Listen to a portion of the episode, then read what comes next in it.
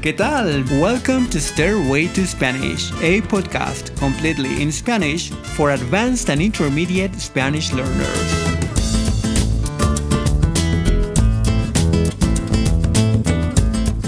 A veces lo mejor está en lugares que no imaginamos. Hoy, una vez más, te voy a hablar de algunos lugares increíbles ahora cerca de la Ciudad de México y que no son los típicos museos. Primero un pequeño pueblo mágico, después un lugar cerca de una formación natural que es la tercera más grande del mundo y al final un sitio famosísimo que guarda un misterio terrorífico. Empecemos. Hay muchos lugares interesantes en México y unos de ellos son los pueblos mágicos. ¿Y qué son los pueblos mágicos? Pues básicamente son pueblos que se han vuelto turísticos porque conservan su cultura, sus tradiciones, comida, arquitectura, en otras palabras, es viajar a un pueblo que sigue teniendo ese ambiente del México tradicional. Vale la pena visitarlos para tener un contacto más cercano con la cultura mexicana. Y el día de hoy quiero hablarte de dos de ellos y de otro lugar que probablemente ya has escuchado, pero te voy a contar además por qué es increíble y también un lugar misterioso. Lo mejor de todo es que todos estos lugares están cerca de la Ciudad de México, así que si te quedas en esta ciudad, ya estuvo. Podrás visitarlos viajando solo por algunas horas y no te vas a arrepentir. Bueno, empecemos nuestro viaje y el primer lugar que vamos a visitar es Tepoztlán, un pueblo mágico que está a solamente una hora y media de la Ciudad de México. Por eso puedes ir y regresar fácilmente en un solo día un pueblo tradicional con una atmósfera muy padre. Iniciamos el viaje y después de largo camino de hora y media, cuando llegues, tal vez vas a tener hambre. Entonces, hay que visitar el mercado principal. La verdad, la verdad, en los mercados es donde vas a encontrar la comida más real y tradicional en México. Y en este mercado hay algunos lugares en donde podrás probar la comida prehispánica. No es algo que puedas conseguir en todas partes. Por cierto, si eres vegetariano, también hay opciones para ti. Y si no lo eres, quizás te animes a probar algunos insectos o gusanos, which means insects and worms, típicos de la comida mexicana, o tal vez un buen pulque, una bebida tradicional hecha de maguey. También para presumir a tus cuates, o sea, a tus amigos que visitaste México, puedes encontrar muchas artesanías, handicrafts. Tepoztlán tiene un mercado de artesanías muy bueno. Y si eres de los que les gustan las iglesias antiguas, entonces debes ir al ex convento de la Natividad. Y este ex convento es patrimonio de la humanidad. En este sitio aún puedes ver los murales originales del siglo XVI.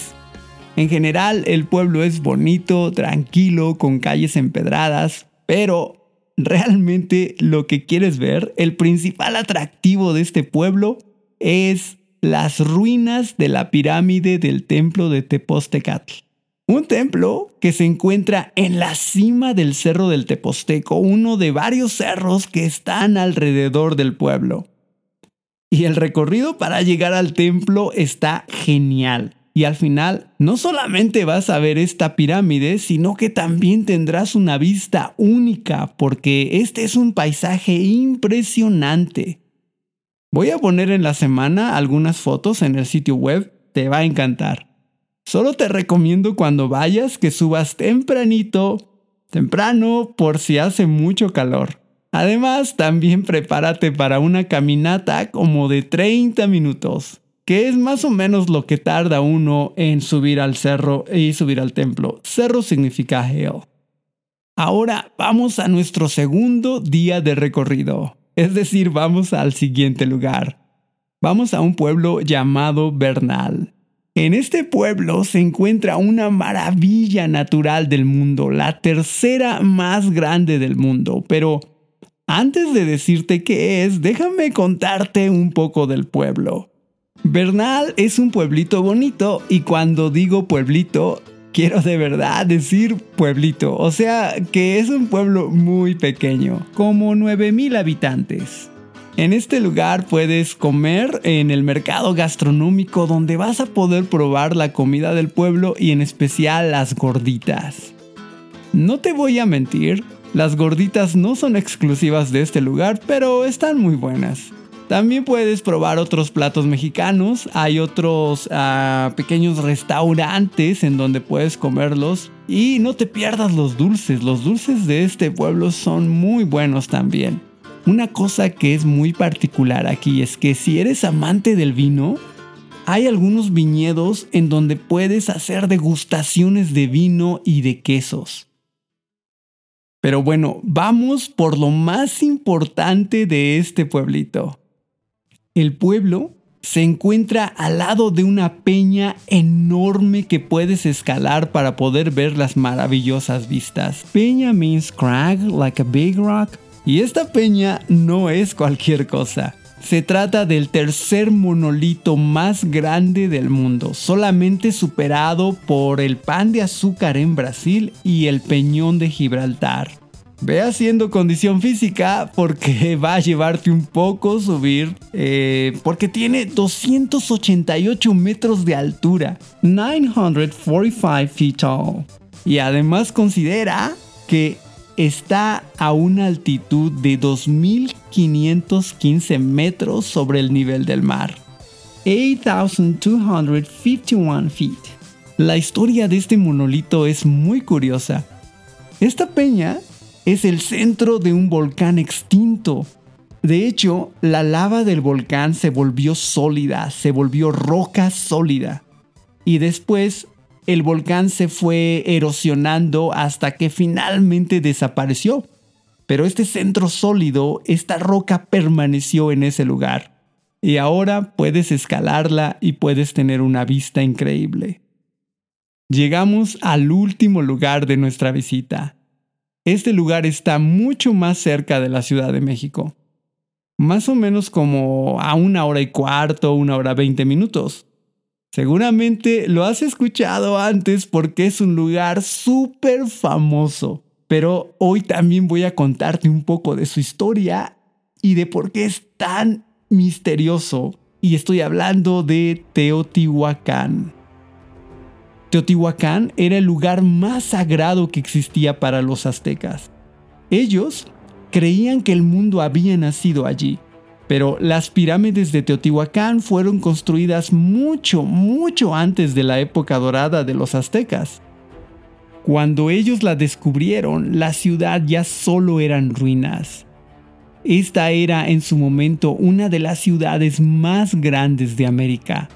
En Teotihuacán hay tres pirámides principales, la pirámide del Sol, la pirámide de la Luna y la pirámide dedicada al dios Quetzalcoatl. Y esta última es la pirámide más increíble y misteriosa que hay en Teotihuacán. Y guarda un secreto realmente terrorífico. Quetzalcoatl era un dios representado por una serpiente emplumada, y su pirámide está rodeada de esculturas de este dios. Pero lo que poca gente sabe es que la base de la pirámide, sus cimientos, están construidos en forma de celdas separadas por paredes.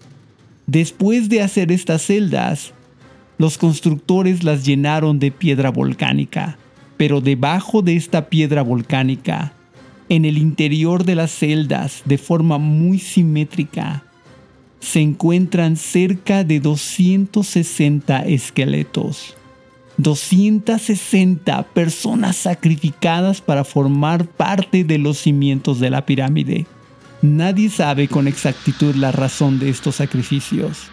De hecho, nadie sabe cómo se llamaba originalmente la ciudad, ya que el nombre de Teotihuacán fue el nombre que le dieron los aztecas, y que básicamente significa lugar del nacimiento de los dioses. Lo misterioso es que 900 años después de la fundación de Teotihuacán, la ciudad fue abandonada sin razón aparente. Aunque nadie sabe lo que pasó, se cree que fue una rebelión de las clases pobres que se levantaron contra los gobernantes de la ciudad. Destruyeron todo y tras la caída de los líderes, la ciudad lentamente empezó a morir hasta que quedó desierta. Y ahora puedes visitar las ruinas, subir hasta la cima de las pirámides y ver los vestigios de los lujosos edificios donde vivían los ricos de la ciudad. Necesitas buena condición para esto, porque subir la pirámide del Sol, por ejemplo, te va a llevar 247 escalones, que son más o menos como 66 metros de altura. Así que vete mentalizando para este viaje. Y ya por último, si eres una persona que además de esto le gusta la adrenalina y la emoción, entonces, ¿por qué visitar Teotihuacán a pie cuando puedes visitarla por aire? Es decir, en globo. Creo que ver las pirámides desde las alturas es una experiencia única y es algo que puedes hacer en Teotihuacán. Mucha gente piensa en México como la Ciudad de México, la playa, el sol, los museos. Y sí, eso está muy bien. Pero también puedes visitar otros lugares que son más cercanos a lo tradicional y donde vas a poder practicar tu español. Sigue el podcast y obtén las transcripciones en stairwaytospanish.com. Hasta luego.